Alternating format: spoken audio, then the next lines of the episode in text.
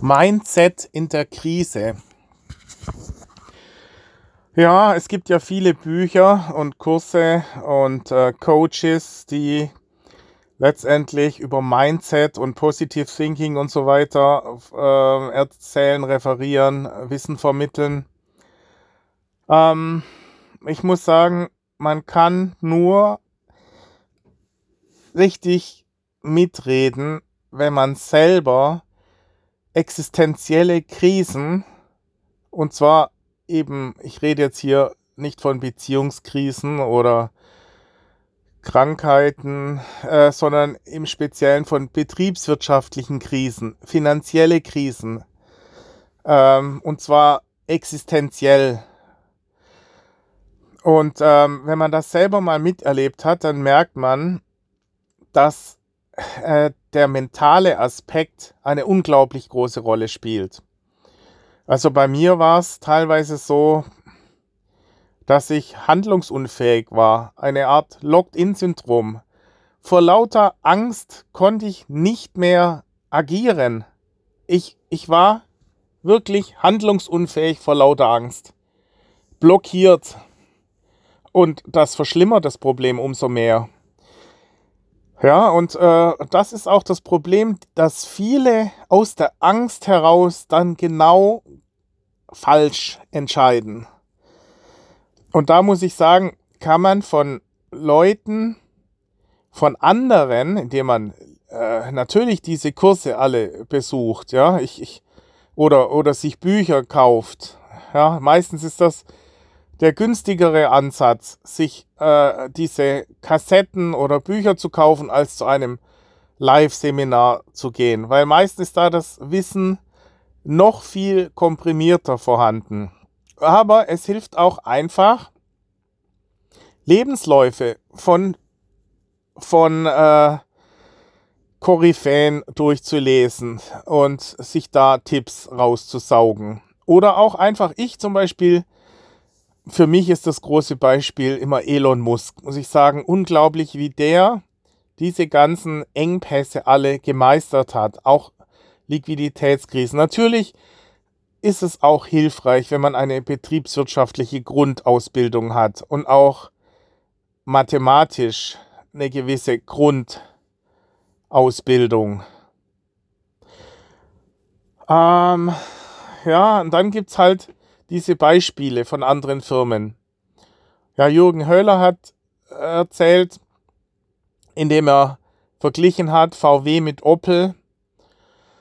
Ja, äh, Opel hat damals in der Krise im Jahr, äh, äh wann war die? 2008, hat äh, gespart, hat Leute entlassen, hat ähm, die Ausbildung seiner Mitarbeiter reduziert, und VW hat genau das Gegenteil gemacht. Die haben die Zeit genutzt, weil sie einfach dieses Positive Thinking hatten. Sie gingen davon aus, meistens, und da kann man in äh, äh, Herrn Brandmeier sehen, das ist hier der von der Stuttgarter Aktienbörse, der jedes Jahr auf der Invest in Stuttgart äh, einen ähnlichen Vortrag hält. So nach dem Motto, jeder Tag ist ein Kauftag. Ja, damit meint er, äh, wenn man, er legt dann meistens einen 10 äh, Jahreschart des DAXes auf und zeigt, dass nach jedem Einbruch, nach jedem Kurseinbruch, danach der Chart höher gestiegen ist wie zuvor. Und dass die besten Einstiegsmomente natürlich immer in diesen Rücksetzern waren. Und wenn man dieses positive Denken an den Tag legt, wie VW oder auch Trumpf, die, ich weiß nicht in welchem Jahr das war, die äh, äh, vertreiben ja schon seit oder sind Markt, Weltmarktführer im Bereich Laser, Laserschneider. Und die haben diesen Laser, die waren ja früher mit ihrer Trumatik, äh, äh, so Nippelmaschinen, äh, äh, äh, Blechbearbeitungsmaschinen waren sie schon relativ führend, äh, aber äh, eben nicht im Laserbereich. Und in dieser Krise haben die ihre ganzen Ressourcen genutzt, um diese Lasertechnologie voranzutreiben. Ja, weil sie einfach sagten, okay, es wird danach wieder hochgehen, wir gehen da einfach felsenfest davon aus. Und jetzt haben wir die Zeit, ja, wir bereiten alles vor auf diesen, diese starke Nachfrage äh, im Wirtschaftsaufschwung nach der Krise. Dieses positive Mindset muss man haben, genauso wie Elon Musk, der im Tief, also Production Helm im Model 3 hatte, hat er parallel äh, Leute eingestellt, um sein AI-basiertes Self-Driving-System und den Chip zu entwickeln. Ja, so viel Rückgrat muss man haben. Das unterscheidet halt äh, fähige Wirtschaftsführer und fähige Unternehmer zu unfähigen. Dieses äh, Kopf einziehen, vor gelähmt, handlungsunfähig zu sein, dann kann man kein Führer sein. Man muss als Führer immer mit erhobener Fahne vorne wegbrechen. Man muss seine, seinem Team, den Kunden, seinen Banken, äh, in meinem Fall, ich hatte ja ein großes Mietprojekt, äh, da äh, muss man überall positive Atmosphäre verbreiten. Es kann nicht sein, dass man äh, diese Skepsis und diese Unsicherheit nach außen trägt. Ja, die, selbst die, bei mir war es ja so, dass selbst dann die externen Berater nicht mehr daran glauben, dass man das Ganze realisieren kann. Man muss das vermitteln, mit, mit jeder Faser seines Körpers, dass man daran glaubt, an sein eigenes Unternehmen, an den, an den Erfolg in der Zukunft. Dies, das ist eine Art Self-Fulfilling Prophecy. Und äh, äh, dieses Positive Thinking ist extrem wichtig. Und auch, was viele sagen, ähm, gut, solche Krisen kann man nicht meistern, äh, äh, äh, also kann man natürlich meistens, ich meine, solche Krisen kann man nicht beeinflussen. Ja, es gibt, ähm, das sind ja höhere Gewalten. Es gibt aber durchaus selbst herbeigeführte Krisen, wo man sagen muss, ähm, diese, äh, wenn man dann resigniert in einer solchen Krise, dass dann viele sagen, ja, danach äh, ähm, kann man, also angenommen, man legt dann eine Insolvenz hin oder man äh, trifft mehrere Fehlentscheidungen, dass dann manche sagen, äh, äh, umso besser, weil dann hat man einen richtigen Rückschlag und da kann man dann nachher umso mehr als Phönix aus der Asche kommen. Es ist auf jeden Fall zu vermeiden. Ja, bei mir war dieses Mindset dann, ja, dass ich überall gehört habe, ja, das ist ja super, wenn man mal so einen richtigen Rückschlag erlebt, äh, dann kann man ja umso mehr als Phönix aus der Asche kommen. Nein, es ist natürlich mit aller Gewalt zu vermeiden, ein solcher Tiefschlag. Denn man braucht ja, bis eine Unternehmung erstmal die, diese ersten drei, vier, fünf Jahre, die man braucht, bis eine Idee erstmal in den Prozess kommt, dass sie Früchte abwirft und ins Wachsen kommt, ist so aufwendig, dass man nicht zu früh aufgeben sollte. Ja, wie Churchill schon sagte, gib nie, nie auf. Ja, es ist auch Elon Musk würde nie, nie aufgeben. Ja, dran glauben. Also äh, diese Rückschläge, also richtig einen Rückschlag hinzulegen, ist auf jeden Fall zu vermeiden. Es ist zum Großteil negativ. Und es stimmt auch nicht, dass jeder dann wie Phönix aus der Asche, manche erholen sich nie wieder aus so einem Tiefschlag. Deswegen äh, lohnt es sich zu kämpfen und ins Risiko auch zu gehen. Ja, man, wenn man dran glaubt, man muss im ersten, in erster Linie selber wissen, was man will und nicht an die ganzen vielen diffusen Meinungen, die an einen herangetragen werden mit negativ Meinungen und so weiter, die einfach ignorieren und alle Maßnahmen in die Wege leiten äh, äh, mit der Annahme, dass man danach erfolgreich aus, aus einer Krise, die aber nicht, nicht zum finalen Setdown führen sollte. Dies, diese Krise sollte nur ein Rückschlag sein, aber kein K.O. Ein, kein K.O.-Kriterium.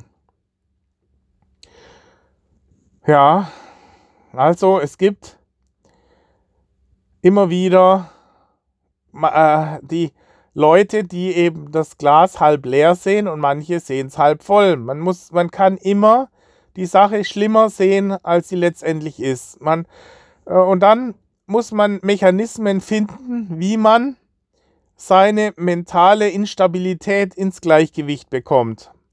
Wenn, natürlich, wenn man mehrfach schon ähm, auch mental so, solche Prozesse durchlebt hat, dann ist man irgendwann mal resistenter als Leute, die immer nur auf Samt gebettet. Ich muss da immer an das Gleichnis bei Friedhelm Busch. Wir hatten ein großes Friedhelm Busch Buch, das Originalbuch. Da waren zwei Hunde abgebildet. Das eine war ein Hund, der immer es sehr schwer hatte und trainieren musste und, äh, und ein hartes Leben zu meistern hatte. Und der andere, das war ein weißer Pudel. Oder nee, es war sogar der Pudel, der trainierte war, ist ja egal. Also der andere war ein Hund, ein Mops, glaube ich, der fett die ganze Zeit vorm Ofen lag und faul war. Äh, ja, und der wurde irgendwann mal vom Hundefänger gefangen und geschlachtet und aufgegessen.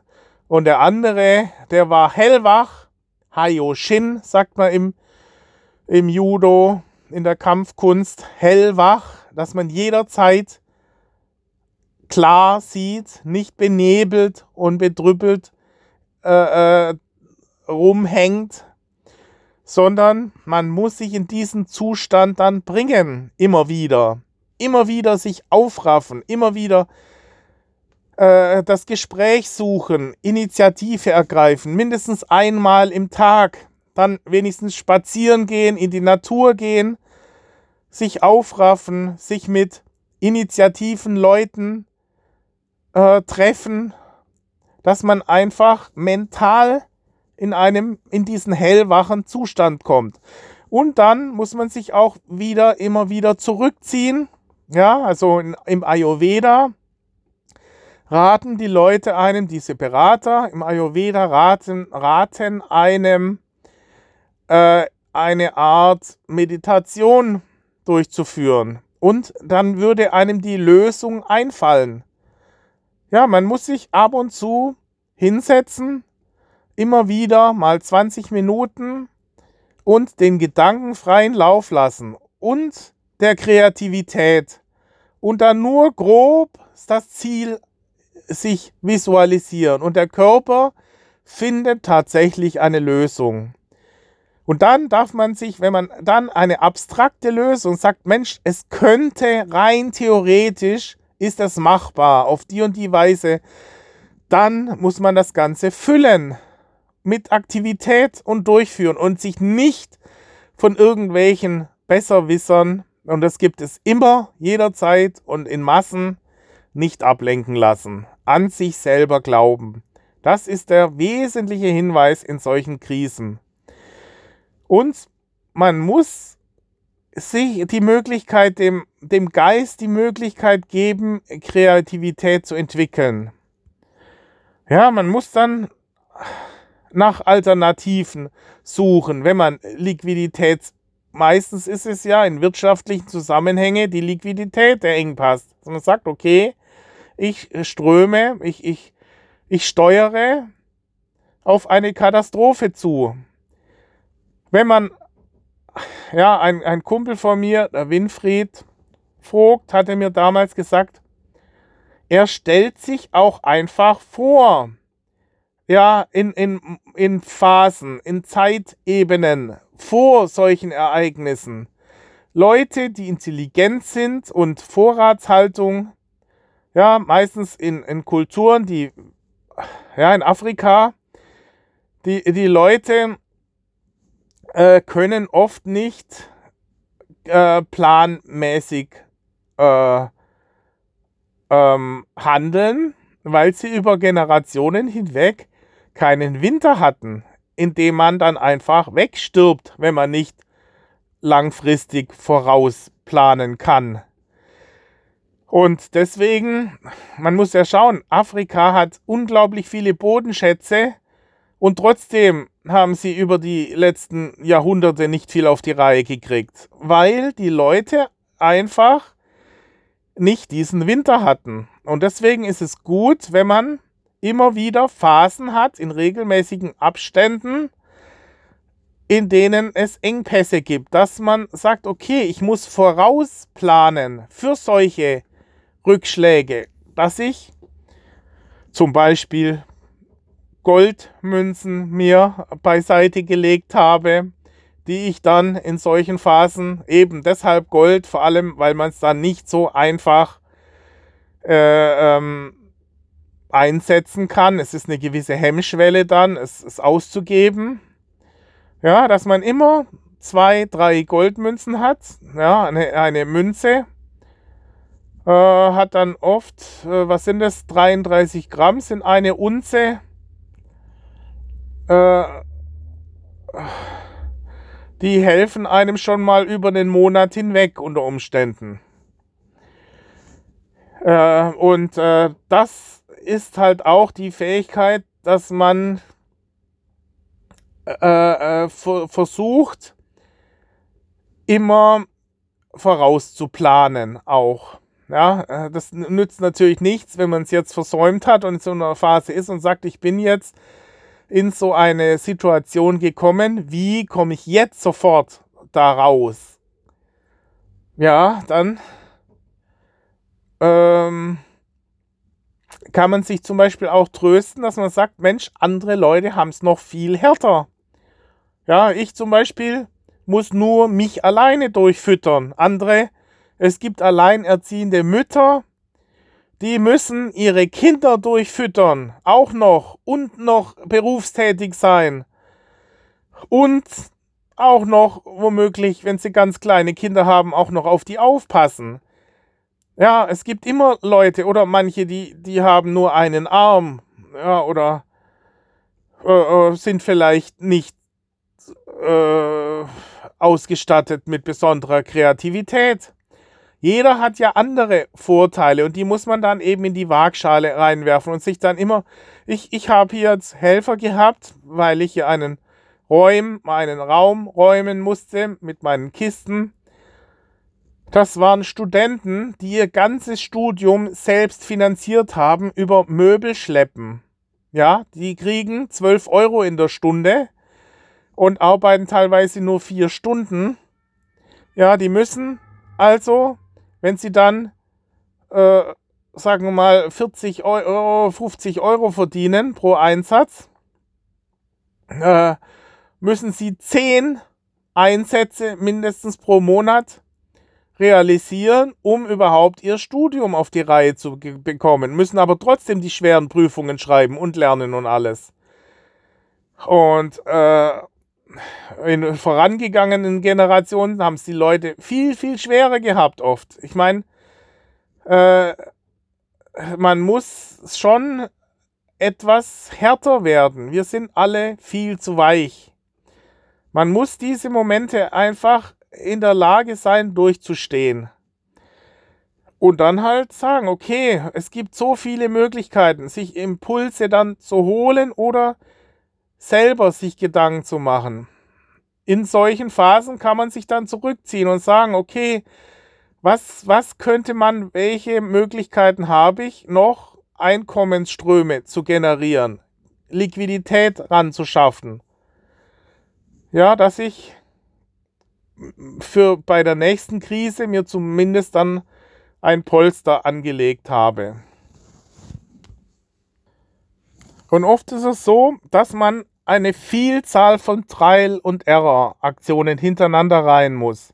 Viele erfolgreiche Leute, wie zum Beispiel Jack Ma, der hat erzählt, der ist ja eigentlich auch ganz ein witziger Typ. Jack Ma ist der von Amazon, äh, von ähm, Alibaba, das äh, chinesische Am Amazon. Er hat versucht, irgendwo einen Job zu bekommen Überall hat er nur Absagen bekommen. An sämtlichen Universitäten, Harvard, sonst wo. Überall nur Absagen. Selbst als Polizist wollten sie ihn nicht haben. Ja, er meint ja, weil, weil er nicht so aussah, wie, wie sie sich das vorgestellt hatten. Ein Polizist muss ja auch eine gewisse Statur haben. Er war halt recht mager und äh, hat nichts dargestellt. Ja, und dann statt zu resignieren, hat er immer daran geglaubt, an seine Vision, mit dem Internet ist was machbar. Und man, wahrscheinlich war er dann kreativ, kreativ irgendwelche Fähigkeiten haben diese Leute ja, die sie dann herausstellt äh, vor anderen.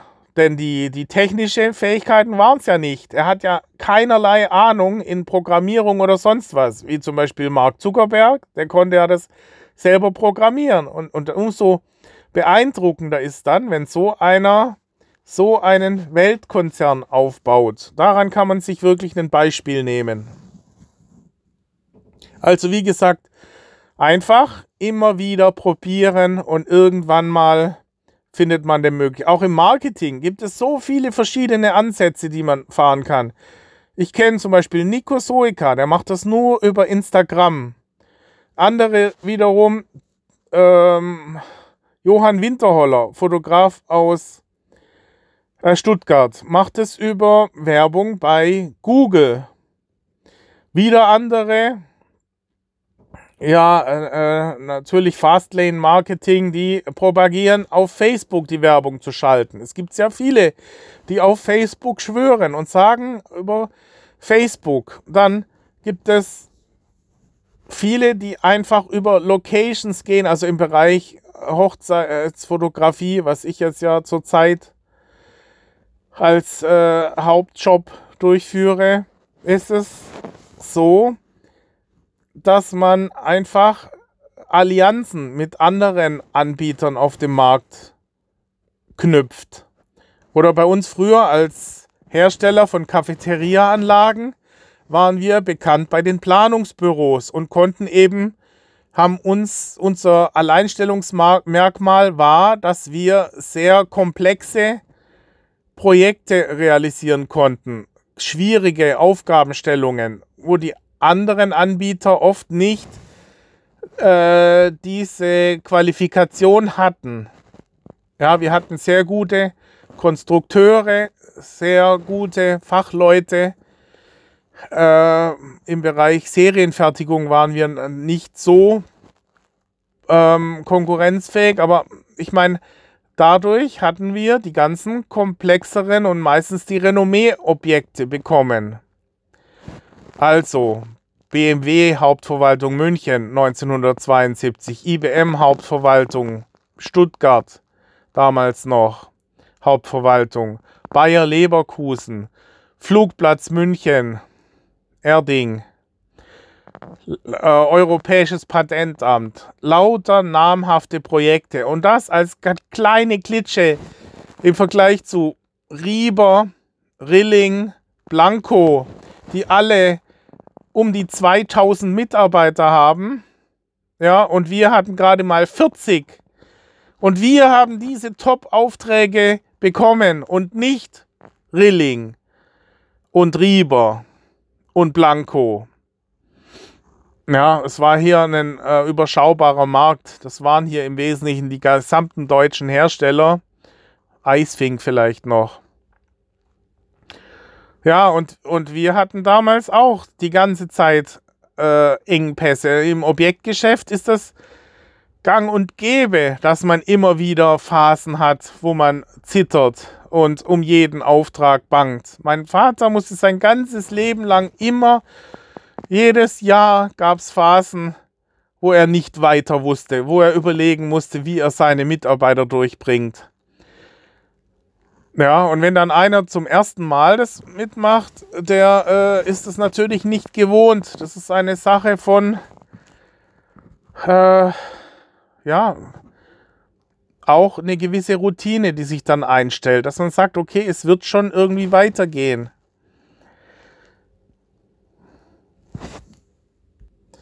Ich zum Beispiel habe jetzt eine strategische Allianz mit einer Online-Agentur in Stuttgart äh, gegründet mit dem Alexander zusammen und wir bieten ab nächstem Jahr ähm, Kurse an.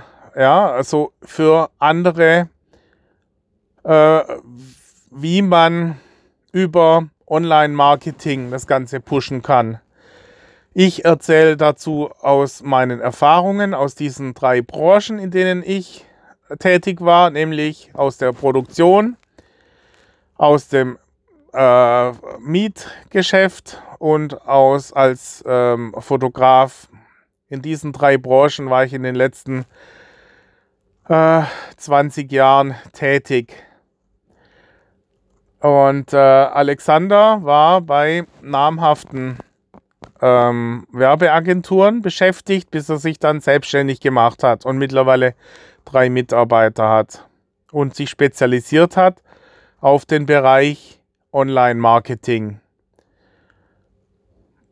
Ja, und Social Media Marketing und Homepage-Erstellung und solche Sachen. Ja, und äh, das nächste Ziel wäre bei uns, dass wir einen Online-Kurs anbieten, den man dann einfach runterladen kann. Also das wäre das günstigste. Das nächstgünstigste wäre diese äh, Präsenzschulung. Und äh, das individuellste und damit aber auch das teuerste ist eben die individuelle, das individuelle Coaching und individuelle Situationsanalyse. Ja, Oft reicht da eine Stunde, dass man eine Stunde drüber schaut und einem Tipps geben kann.